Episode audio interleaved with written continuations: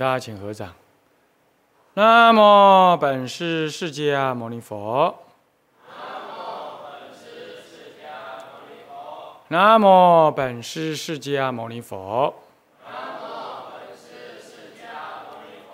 那么本师释迦牟尼佛。无上甚深为妙法。无上甚深为妙法。百千万劫难遭遇。百千万劫难遭遇。我今见闻得受持，我今见闻得受持愿解如来真实义。中国佛教史，各位比丘、比丘尼，各位沙弥、沙弥尼，各位居士，大家阿弥陀佛。阿弥陀佛，请放掌。好，我们上一堂课呢，上到讲义的第十页，嗯。甲二正中分的乙一啊，中国佛教史的分歧里头的丙一分歧方法里头的丁三分歧的商榷性里头讲到戊三呢，不同的分歧角度有着不同的分歧主张，看你用什么角度来看它啊。那么呢，呃，那么那么不过我们要把它做一个有饶益性的分歧。那么这就要怎么样呢？就要依着佛法的合理性、教团的真上性来看待，以教团的这个这样发展重点来看它啊，而不是以一个外在的什么样的原因啊？有人用的不同的标准啊，我们用的是这样子的标准，还要怎么样立身？怎么样可以给我什么叫立身饶益性呢？就是说，嗯，你在进行的过，你你在这样分歧的时候，你容易的看出来佛教的兴衰的没落。呃，这个这个脉络是什么？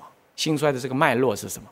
同时也更能够体会到这个啊，这整个佛教，我们继承的这个佛教是经过怎么样子的艰辛，前人的努力走过来，这点很贴切的来感受到，因为我们现在就要受用它，受用这个历史最后的结晶。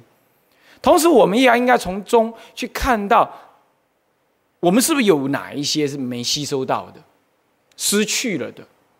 因此，今天如果说我们有什么困境，我们有什么困难，我们也不要太难过，因为那已经不是我们能能避免的了。啊，同时呢，也应该从这个历史的变迁当中去看到历史当中一直没解决的事情。那就比如刚刚我上一堂课提到的这个关于文化的一个一个一个一个普遍化的这个事情呢，事实上我们还没有完成，还很差。跟其他宗教，跟呃以呃以这个耶教跟回教来比，不算。世界三大宗教以佛教为第一，那是就有人这么讲，至少我们那本课本儿是这么说的。你你知道，我看我也觉得很奇怪，怎么讲第一？他是讲最早创立叫第一，懂吗？可最早创立信仰的人呢，是三大宗教中最少的，才六亿人口。哎。这地球好像六十亿人口，哎，才十十分之一而已，哎，这这未免也太少了吧？是这样，耶教人口包括天主教、基督教算起来最多，啊，是这样，啊，因为他在西元前号称五百年前就已经有了嘛，啊，最早。那么，但是嘞，好，就不谈什么叫第一了。可是三大宗教当中，信仰人最少，而且就文化的内在的影响力来讲的话，其实它它也是最弱。你到中东去看一看，啊，你你到马来西亚去看一看，那回教的那种那种生活感啊，那种那种生活的那种渗透到，哎，一天五次礼拜，那根本就随时看得到的呀。我们佛教徒啊。门儿都没有，叫你早做个早晚课，都还不一定看得到你在做早晚课，是不是这样？也跟人家称礼拜天，礼拜天，你礼你你周你礼拜天，你有来寺庙里礼拜吗？那没有，那个礼拜天是人家文化底下认为是什么呀？认为说，呃，耶稣要求他的使徒门徒每七天要做一次礼拜，要完全放下工作。就就形成了什么？形成全世界通用的文化。礼拜天放假，不能工作，不能工作不是让你去玩呢，让你上教堂去礼拜。我说礼拜天，所以我说我们照说不能跟人家讲这种话。我们讲周几，周一、周二、周三，因为我们根本没有礼拜啊，是不是这样子啊？难道你每周日都来庙里受八关斋戒啊？有没有啊？没有咩？是不是还跟人家讲礼拜天嘞？秋秋脸，是不是啊？没有嘛？你根本没有礼拜嘛？你看你这个文化，你看你能渗透到这个样子来。好，还有呢，圣诞节，我们在那边推佛诞节，推了个半天，还搞闹双包。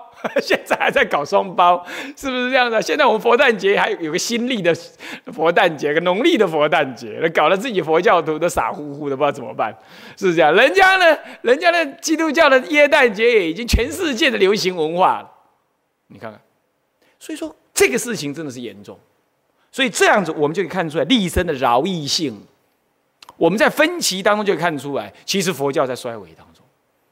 我们要从这个立场勇敢的来看到这个这个分歧的价意义，所以我们才能够怎么样去中心它。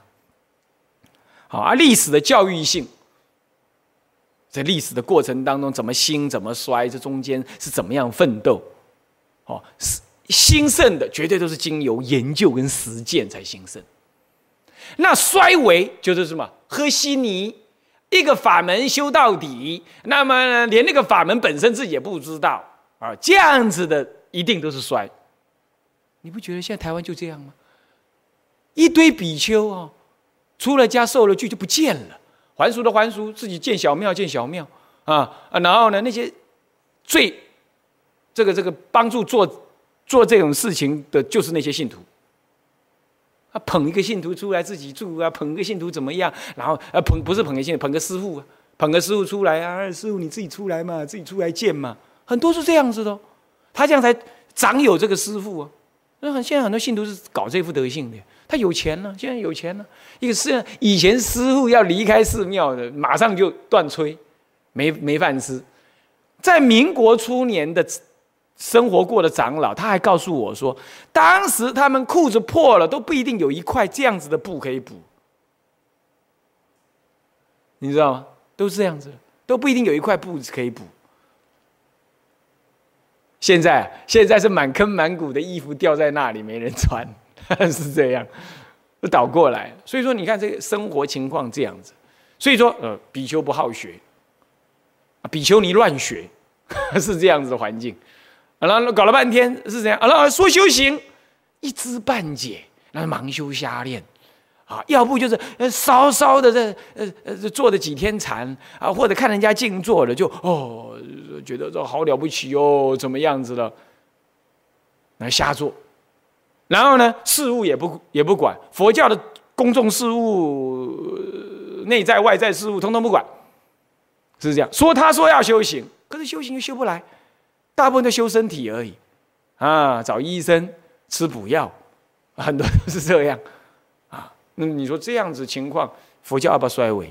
你就从历史的教育性来看，危机呀，这是危机，啊，这是危机，啊，所以说这个呢，就是呃，佛教分歧当中啊，我们要注意这样子的价值感，啊，一个饶益感跟教育意义，看出来啊。好，那么这接下来我们就看看分歧的内容，略述这分歧的内容了，哎，这个这个这个。最后一段是在这一部分啊，分歧内容总共有几期啊？总共有六期。我们翻到二十页来看哈。二十页呢，它有个年代的略表哈，年代略表由由下往上看，由下往上。西汉末年，西元前二年呢，一般来讲认为那个时候是有有记录说佛经正式的传入，在朝廷当中正式的记录佛经的传入。西元二前二年就已经传入，那时候是佛灭后五百佛灭五百年左右。关于佛灭的日子呢，差不多一般的研究，全世界的研究有一两百种 关于佛入灭的日期。那大体上相差的年代在一百年前后，有认为是三五五年，有认为是四五五年，西元前三五五还是四五五佛灭，是这样，啊，有人有这样子的差别。一般来讲，我们是以西元前五百年佛出世这样的叫做佛法建立这样观念来看，啊，那么呢，到了西元前二年，西汉的末年呢，这个时候哦，传入就叫传入接受期。到南北朝那一代呢，就四南北朝是四二零年，也就那，但是真正的分歧是鸠摩罗什进入中国之后是四零一年，那时候理解研究期，一直到北周武帝灭灭灭法，第一次灭法，那是在五七八年啊，唐朝建国是。呃不，隋朝建国是五八一年，相差不过就三年而已，所以你看他灭完法之后，就差不多就国就灭了，国家大统一了，哈，所以国家大统一很好的，就是说隋朝大大的兴盛佛法，那么这样子来讲呢，就是这这时候开始宗派成立期，一直到八四五年，西元八四五年，也就是会昌法难时候呢，开始那这就进入了主述容色期，那到了元朝。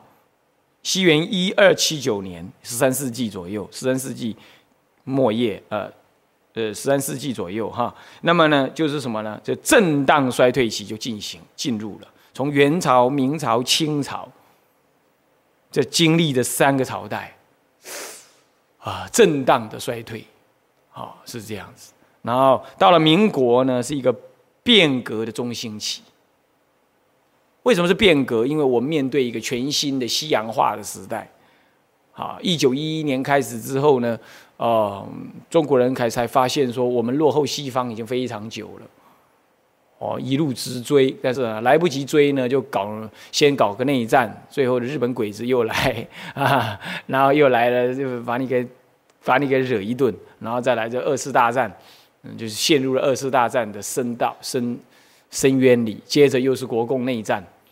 然后最后就分隔，分隔之后两边的忙的忙着对立啊，内部又忙着清算斗争，然后哇，到现在两个还在对立啊，还在对立啊，所以说一直没完呢。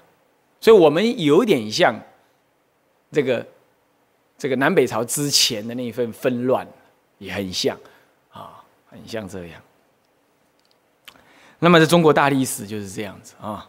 好，那么就稍微看一下，翻回来十一页哈。分歧的内容，丁一这第一段呢是第一是传入接受期。这个所谓的传入，当然包括两件事情的意义，一个是教这个宗教信仰概念的传入，第二个就是经典文字思想的传入。这样懂吗？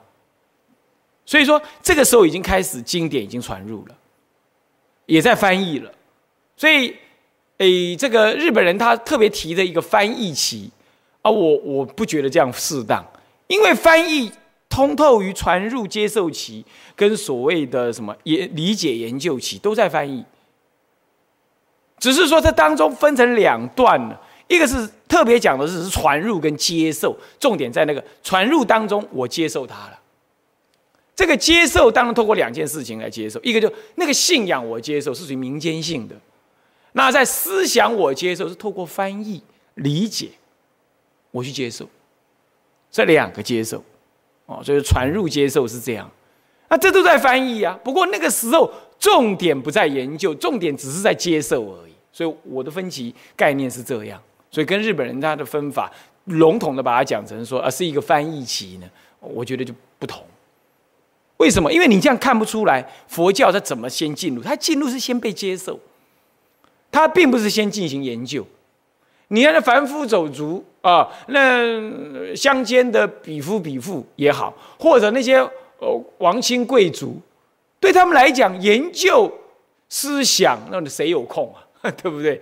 是？对那个乡间的老百姓来讲，就是你你哦，有个新宗教叫做佛教，有什么好处啊？拜了有什么好处啊？还可以消灾啊，哦，很管用哦，比道教还管用哦。呃，就比比比拜拜那个老子还管用哦！你你就拜那个呃，拜释迦佛、拜阿弥陀、观音菩萨，那马上消灾哦。他他还想这个，那帝王他管这个，他说他传进来有什么用啊？第一，嗯，表示我国的文化呢，接受人家的，嗯，来这里朝拜啊。你那个传入者呢，呃，就传入一个文化，我呢。代表着是一个泱泱大国，嗯，我也接受啊。那我弄一个庙给你住，我们为什么叫寺？你知道吗？寺在当时呢，汉朝的时候是一个外交官的什么住宿的宾馆别馆，也是一个驻外使节啊，应该说他国外交官的这个这个驻扎的地方，差不多是领事馆。你几乎可以把它想成是领事馆，叫做寺。那么呢，佛教是一个外来的宗教，由外来的外交官正式的带进来。那我国家给予承认，并且让你在嗯我给你的那个寺那个地方啊，那是一个外交官邸啊，那个地方呢进行侍奉，侍奉他，礼拜他，甚至我也恩准你，围绕你的什么，你的侨胞。当时一西域有很多的商人来到中国做生意。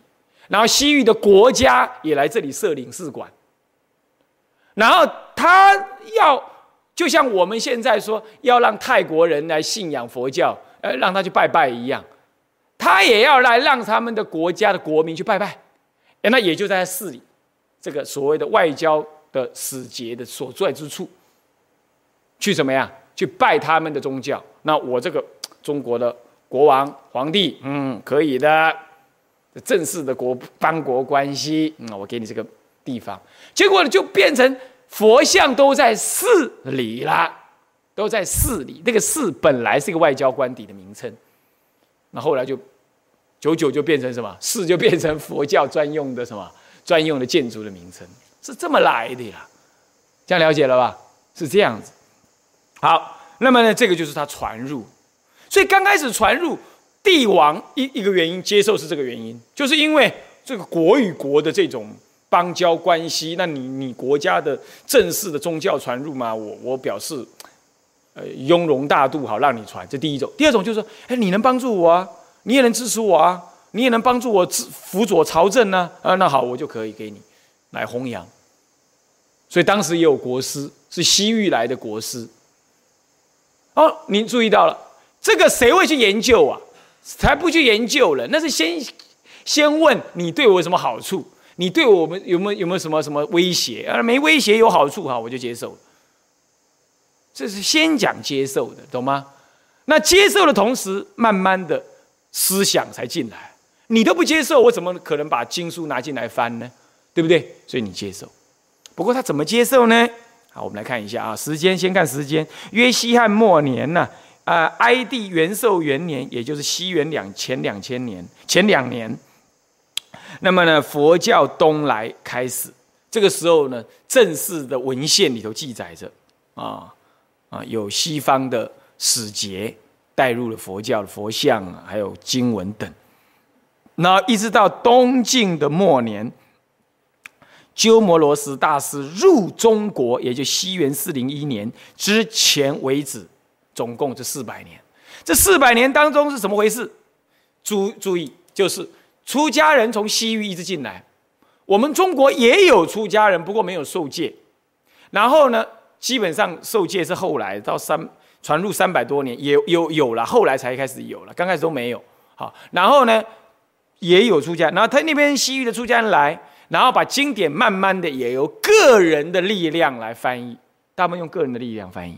没有国家的力量，国家力量主要是鸠摩罗什开始才有国家力量，啊，那么他个人的力量来翻译，那么个别的红传，那么当时传进来的时候呢，一般人根本不了解什么是佛教，是这样，所以说特征是什么呢？这个时候的特征是怎样？只是单向的接受以及初步神道化的理解，就把佛教当作是神教或道教这样来看待。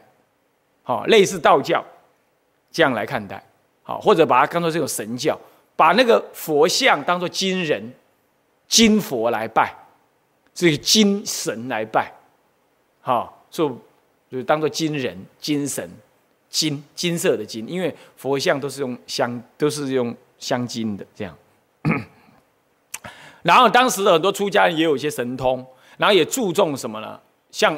安世高等这样的人都是注重声闻法，所以也注重所谓的修禅定，因此也现示一些神通，然后就这样的，然后在很多帝跟帝王之间，你比如像孙权，啊，那康生会，康生会就得要去拜舍利，拜到从无拜到有，那孙权才相信说佛教，他就不是说来你来跟我讲佛教什么道理，我听了爽快，我相信，不是这样。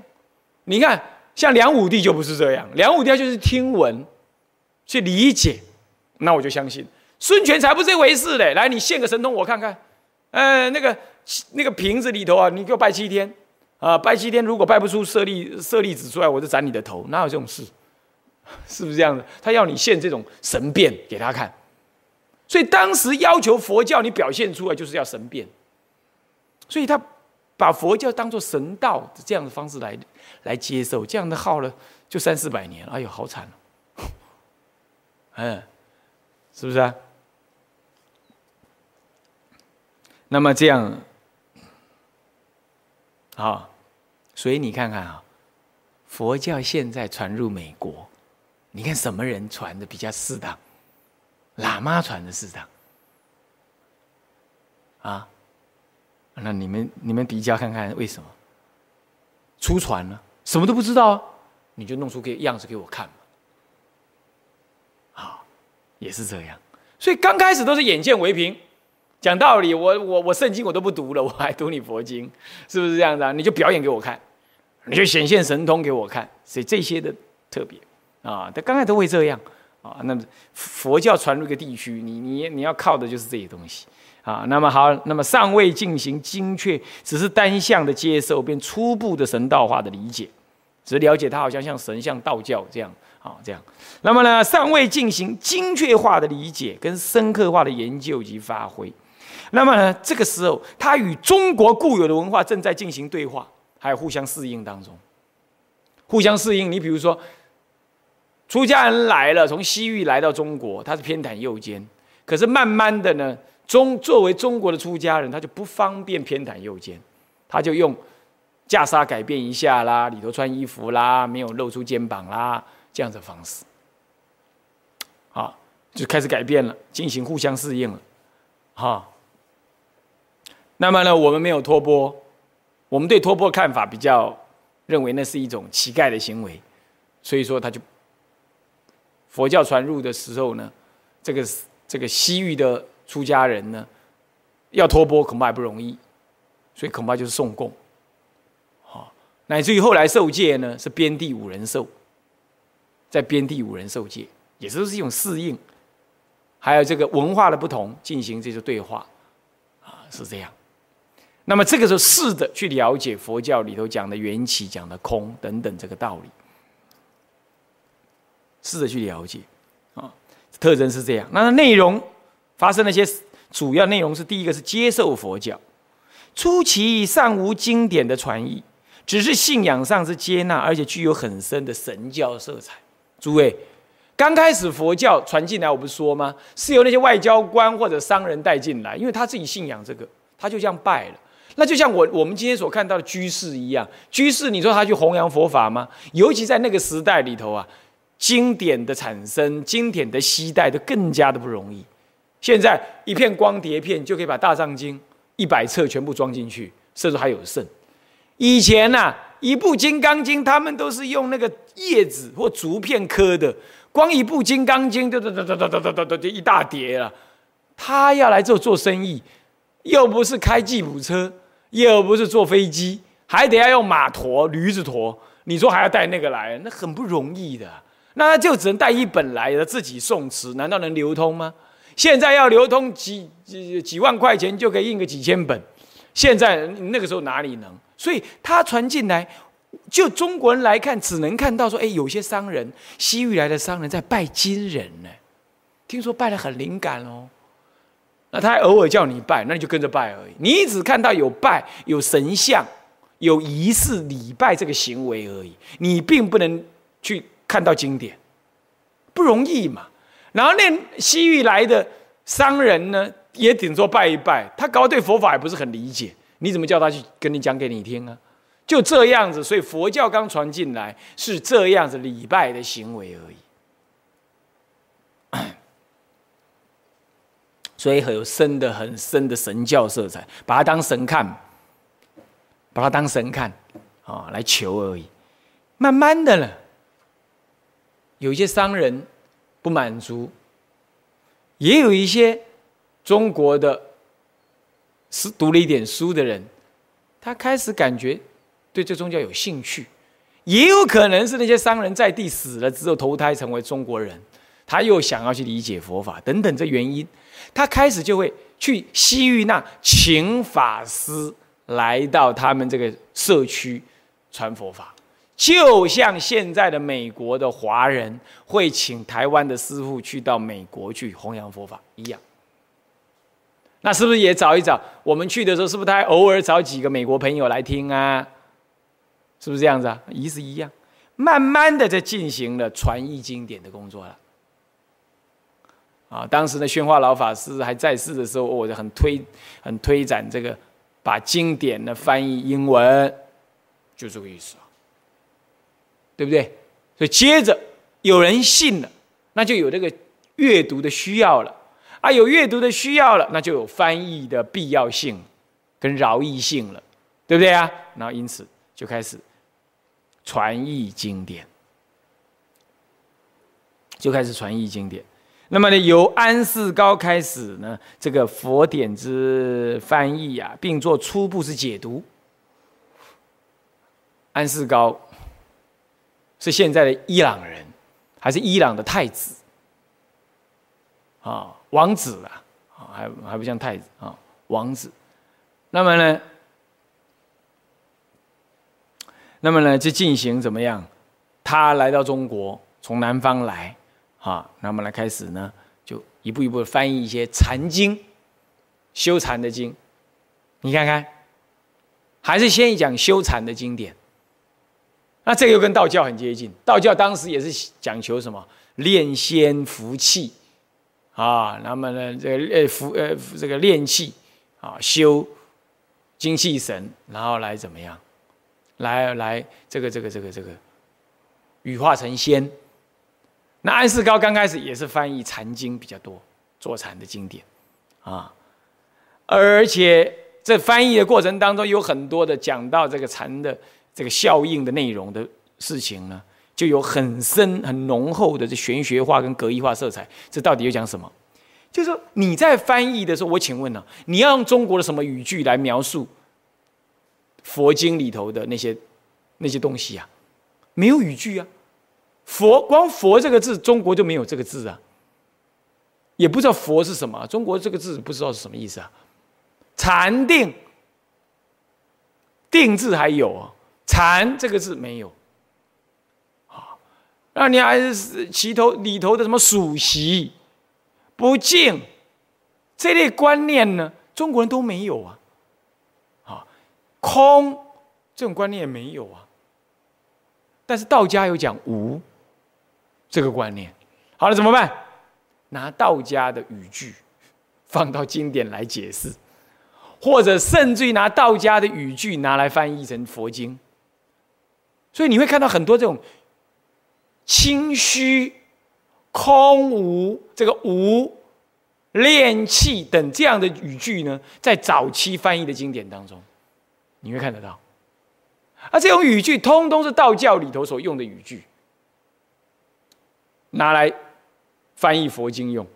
为什么？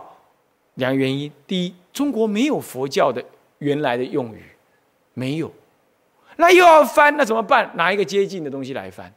第一个原因，第二个原因，来翻的这个这个翻译的这个出家人呢，他并没有在中国住的很久。所以他也没办法运用很贴切的这个中国文语言文字来描述那个佛教里头很深的那个道理，啊，结果透过中间的翻译者，啊，翻译者可能对佛教的素养，还是对中国文化的素养，也本来就不是很深。你如果说汉人的翻译，他可能对佛教了解不多，那要是西域来的翻译。他可能对中国文化了解的不多，所以这个翻译就显得怎么样？有一点捉襟见肘这样子，然后他就只好用一些道家耳濡目染的语句啊，拿来翻译佛经，或者拿来解释佛经。这样就形成了一种很玄学化的玄学，就道家的玄学，比较讲虚无缥缈的，这样就拿来当做翻译经典的用词跟概念。这样，再来格义化，什么叫格义？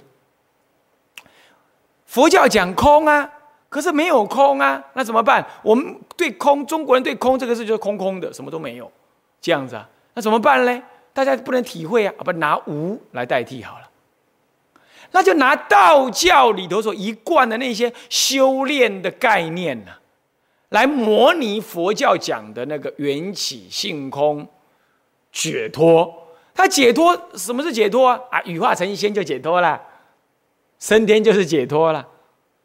他把佛的涅盘呢讲成羽化成仙去了，就隔意，用这个道理呢来模拟佛教本来是更正确的道理，模拟佛教的道理。来解释给你听，所以它根本就不是佛教本来的意思，可是它让你接近于它，隔那个意，就是说，用既有的那个道教的概念，来模拟解释佛教里头的概念，而那本来是中国人没有的，去隔那个意，隔就是说。对比的意思，可以把它想成是类似类比的意思，类比那个佛教的意思，类比佛教的意思。所以格义的佛教哈，有一点隔层隔隔靴搔痒那个感觉，一直到道安大师时代都还是这样。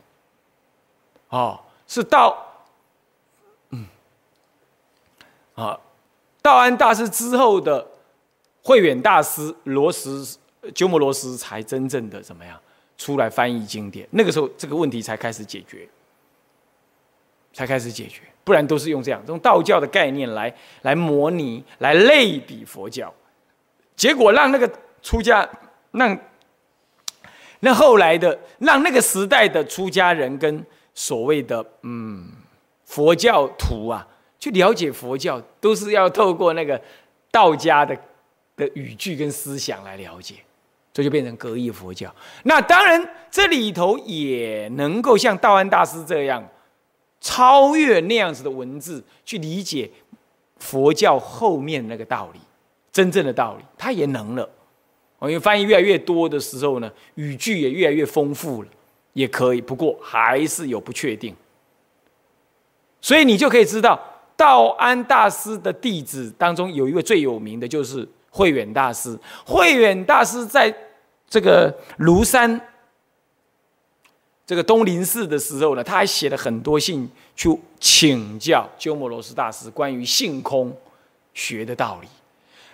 那么鸠摩罗什大师门下十这个有四节当中的深造大师啊，他还用类似道教的语句来描来描写空的道理，你就可想而知那个格义当时已经有多深了。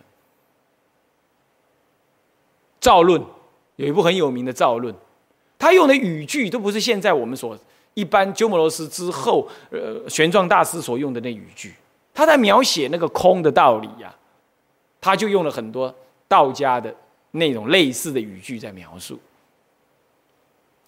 哦，所以说格义佛教一直到鸠摩罗什才有了一个分水岭。所以我们为什么会拿鸠摩罗什作为分歧的？呃呃呃，主要来源原因就在这里，它是有佛法的佛法法义性跟它的饶义性，也都有它的教育性。你你可以知道鸠摩罗什大师有多重要，这个人他就是建立一个时代的分野，因为从他开始就不一样了。从他开始为什么不一样？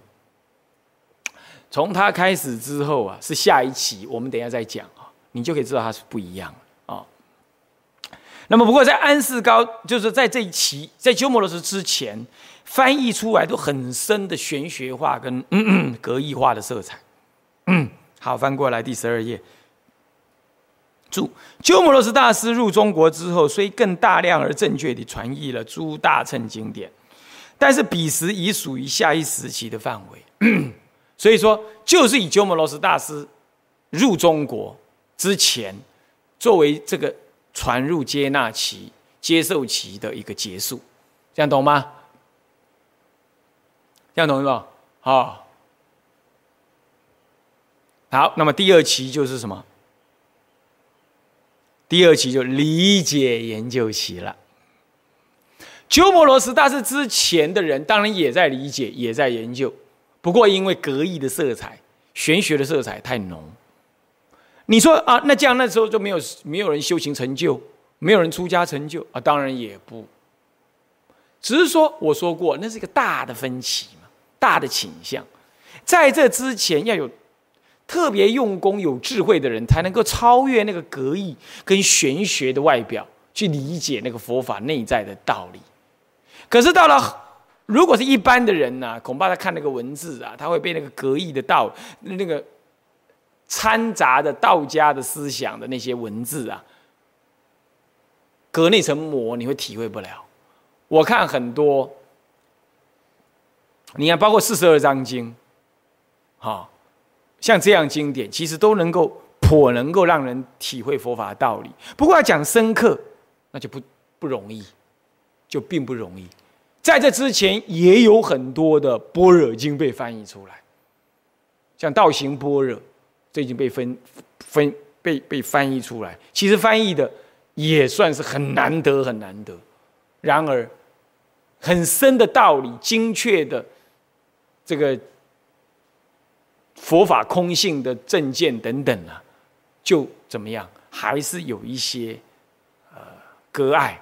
所以后来你看看这一类的般若经啊，在中国都不流传了，都不流传。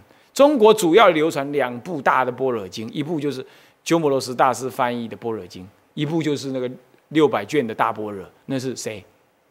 玄奘大师翻，对，就这两部，你就可见在这之前的般若经不是没翻呢？为什么它不流行？就是因为语句上面的不精确、格义化，使得后来人就知一比就知道了啊！我还是看看这两位大师的般若经就够够你瞧了。原因就在这里，这样懂了吗？可是他不能够说他没价值啊！好歹你看看道安大师，弥天寺道安呢？你看看道安大师当时是个道德学问修行，真的是一代的大师，中国的大师啊！连鸠摩罗什还没进入到中原来的时候，就知道他的名字，还向他顶礼，虚空中顶礼，遥礼道安大师。你看他的大的威名。就能到这样，所以你说他没有成就吗？你说那个时候他就没有研究跟理解吗？有，不过就像这种人而已，哼，就这种人而已啊。可是鸠摩罗什大师之后，那就不一样了。哇，风起云涌的的学问，学问深，大德，乃至于创立宗派，整个就起来了。你就可见呐，这文字还是很重要。翻译的好不好？要是没有鸠摩罗什大师啊，中国佛教不知道还要撑多久，建立不了宗派，是不是啊？所以说，你这样就可以了解到，说我们对鸠摩罗什大师多么感恩呐！天台的天台立他为二祖，哦，不是不是不是立他为二祖，就非常尊重他。偶尔在讲祖师的时候，也会把它提进来。虽然没有把它立主了，但也把它提进来。原因就是在这种感恩。当我这样看的时候，你看西，你看学者就不会这样告诉你了。学者就这样一路带过就好了。我就是用这种感情来告诉你，这样分歧里头所蕴含的佛法红传的艰辛，跟鸠摩罗什大师的功劳，以及我们作为。后代一千多年，呃，一千六七百年之后的一个受受用者，我们还在诵持他的《弥陀经》《金刚经》，我们要心中多么的感恩感激，他翻译的经典多么的优美，是不是这样子？真的是非常的优美。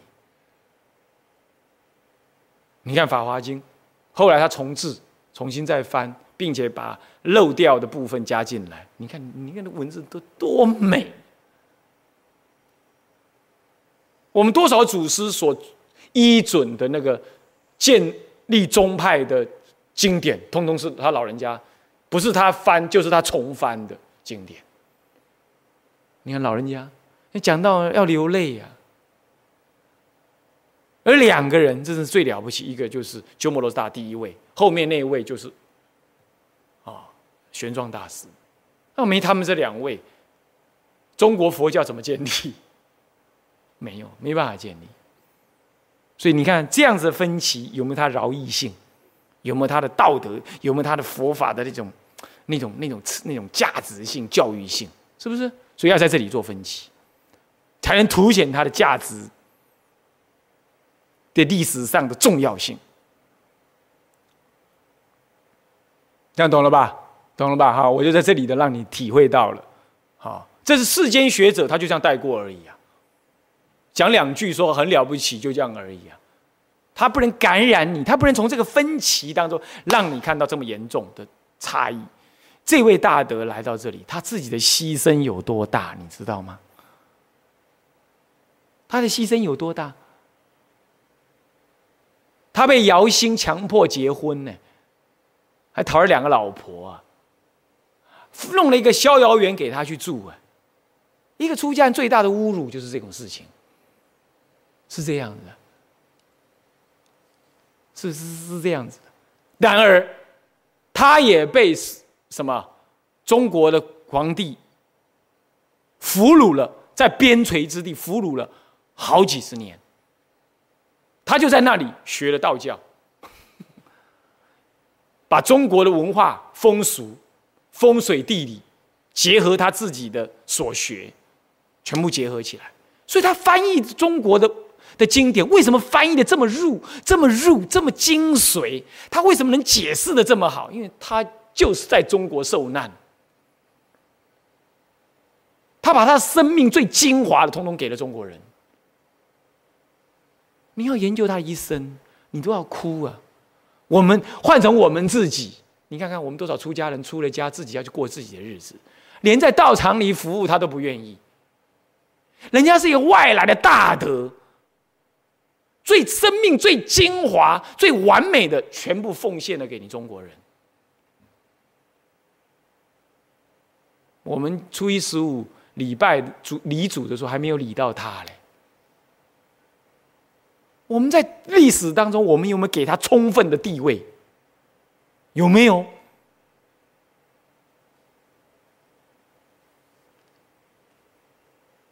我们在看重要的大圣经典的时候，下面看了一下，嗯，鸠摩罗什摇琴三藏鸠摩罗什大师译，鸠摩罗什译，我们有没有什么感动？所以啊，身为一个，你要像我，我这样出家这个年龄了啦，我。要为了弘扬佛法而心有余力不足的那种感觉的时候，嗯嗯，你去，你就，你就能遥想当时一千一千七六七百年前，啊，这么一位大德，他忍辱负重这样子的，这样子的生命，被软禁，被强迫结婚，他一切都放下来。还翻译这么多的经典，翻译的这么精准，这么的好，这么的用心，这么的美妙。他完全放下自己。你说这不是有修有证，这不是甚深的宗教情操，怎么可能做得了？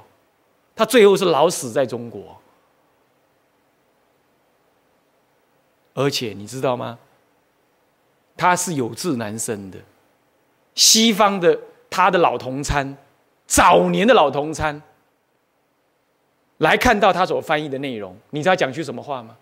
他说：“我所认识的鸠摩罗什，他所知道的道，他所知道的学问，他所能背诵的内容，跟他今天在你们中国所翻译出来的，只有十分之一而已。”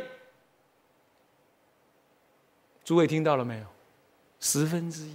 你看，我们中国人业障多重，我们多么的亏待这位大师，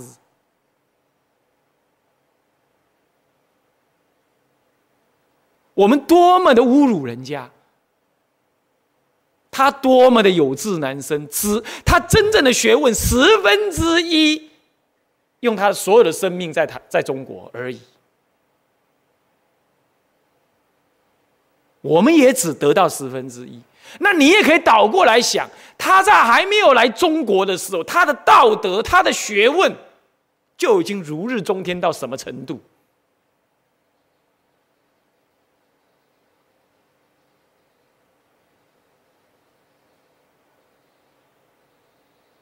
然而，只是十分之一在中国，他就足以改变一个时代，足以改变中国佛教的的格局了。所以，我们在历史上有没有给这位大德足够的这位外国僧人足够的价值跟地位？他心在我们心中应该成为我们一个出家人多么甚深的典范。我们应该想到他的时候，当我们想到他的时候，我们再想想我们今天为佛教所做的，我们算得了什么？请记得，他是一个外国人，他这么高的学问跟地位，是国家不让他出去，是我们就把他抢来的哦。我今天不讲他的他的传记了，所以我不说那么明那么多，是把他抢来的。是国宝哦，可是他完全无怨无悔。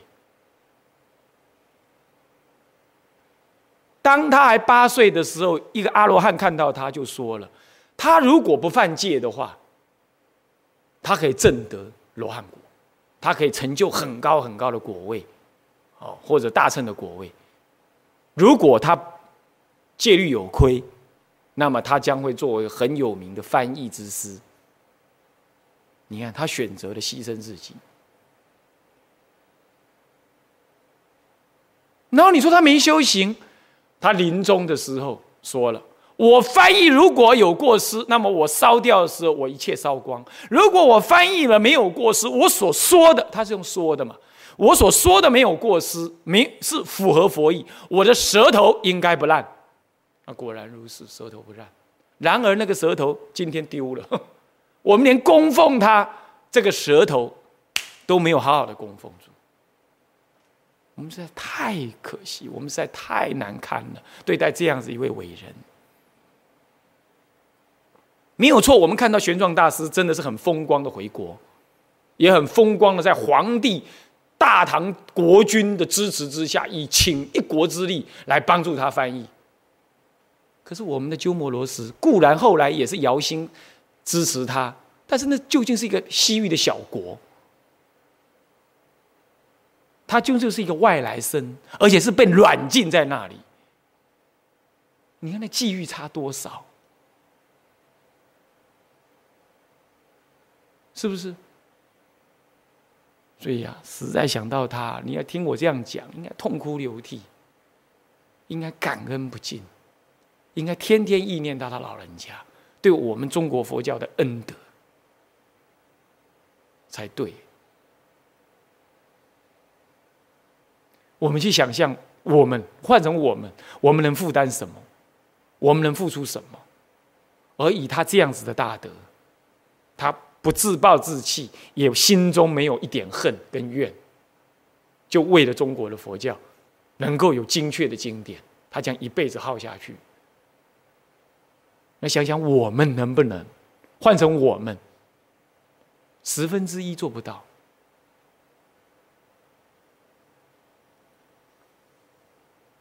哦，你去想象他的生命格局，啊，这是这样子的一位菩萨，啊，然后他还能够建立一个时代的开始，所以到了第二期。理解研究期呀，那么时间呢是从东晋的末年安帝元兴二年，也就是后秦姚兴弘始三年（西元四百零一年），鸠摩罗什大师入中国之后，至南北朝的末年，北周啊武帝灭佛那一年啊，也就是宣政元年，北周宣政元年啊。